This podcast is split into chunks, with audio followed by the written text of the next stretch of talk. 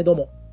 京都市内で先生術鑑定や先生術講座を行ってます。真中信也です。コンサポの時間です、えー、このチャンネルでは、えー、皆さんの運を上げたりとかですねより良い人生を送っていただくためのアドバイスを提供する番組でございます、えー、今日なんですけどもねまたまたあの先生術講座の終わり後に、まあ、この収録をしてるんですけども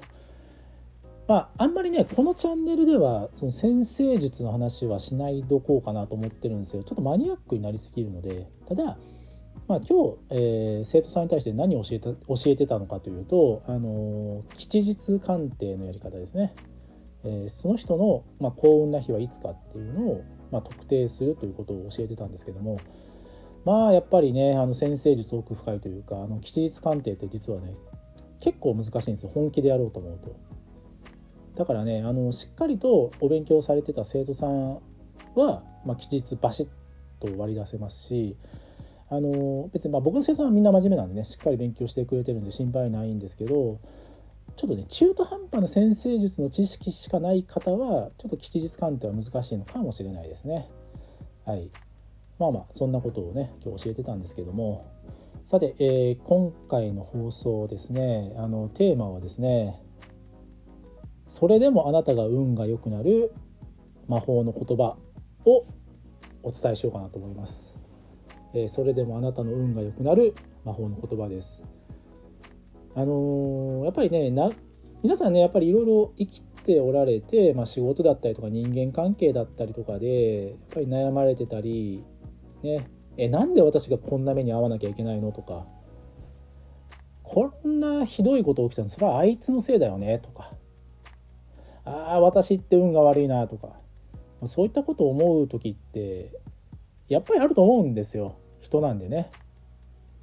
うん、だから何でもね、あの、ポジティブシンキングでいけたらいいんですけどもなかなかそうはいかないことが多くてですねやっぱりこう辛い思いを抱えながら生きておられる方が多いのかなと思うんですよ。で今日お伝えするねそれでもあなたは運が良くなる魔法の言葉はですねもうまず結論から言っちゃうとだから私は運が良くなるもう一回言いますねあなたの人生を変える魔法の言葉というのはだから私は運が良くなるという言葉なんですよ。でこれね、まあ、使い方があってですねあのなんかこう自分にとって不都合なこととかなんかひどいことが起きたとするじゃないですか。くそとか悔しいなとか辛いなって思った後にあの声に出してもいいですし心の中で唱えてもいいんですけどだから私は運が良くなるということを言ってほしいんですね。あまあ言っちゃうとですね今日を基地に転換するフレーズなんですこの言葉。だから私は運が良くなるっていうのは。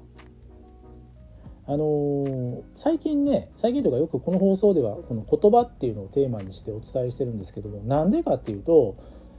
まあ、前もちょっと触れたんですけど運が悪い悪い人もしくは運が悪いと思い続けて本当に運が悪くなる人ってまあ、そういう人の多くはですね使ってる言葉がはっきり言って良くないんですよ。自分の運を下げる言葉を自分で口ずさんだり自分の心の中で唱えてしまってるんですね。でそれがまあやめることってね実は難しいんですよ。あのー、やっぱ本音なのでそれ。本音だからこそ口にしちゃうし心の中で唱えてしまうわけですよ。けど本音はまあ仕方ないけどもそれでも自分の人生をよりよくより良い方向へ持っていこうっていうのは意識的にできるんですね。それがだから私は運が良くなるなんですよ。要は何か悪いことが起きても悪いことが実は布石となって自分の人生運が上がっていくんだっていう決意を表す言葉なんですね。だから私は運が良くなるというフレーズは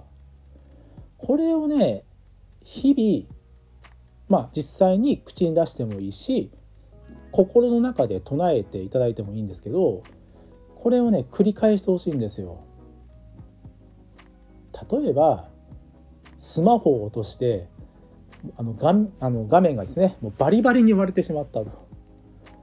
ね修理に出さないといけないしもしかしたらね下手したら壊れてるかもしれないんですよねそのスマホが。けどだから私は運が良くなるって思い込んでほしいんですよ。あのね思い込む力って本当はめちゃくちゃ重要であのねやっぱ運がいい人って自分が運がいいと思い込んでますからねみんな。あの運がいい人が運がいいわけじゃないんですよ。運がいいと思い込む人が運がいいんですよ。でその運がいい自分っていうのを意識して自分でそういうふうに持っていくんですよ。でその持っていくための言葉が「だから私は運が良くなる」なんですね。これねあの本当に魔法の言葉なんで是非ね日々の生活で実践していただきたいですね。例えばそのスマホが壊れたことによってもちろんね修理出したりとか場合によってはま交換とか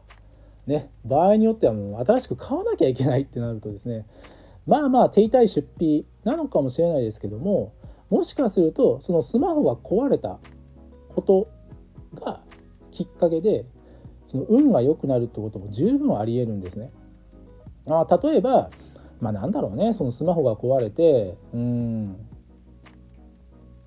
なんかアプリケーションねスマホのアプリってたくさん皆さん入れられてると思うんですけどもうそれをま一斉に入れ直しになったと。でまあ LINE 入ってる人多いんですけど、まあ、LINE ものデータも飛んでしまったと。でそうなった場合にもしかしたらすごくいい意味で人との縁切りができたのかもしれないんですよそこで。本当はあのもう会わなくていい人と本格的に縁が切れてるっていう可能性も十分ありえるんですね。だから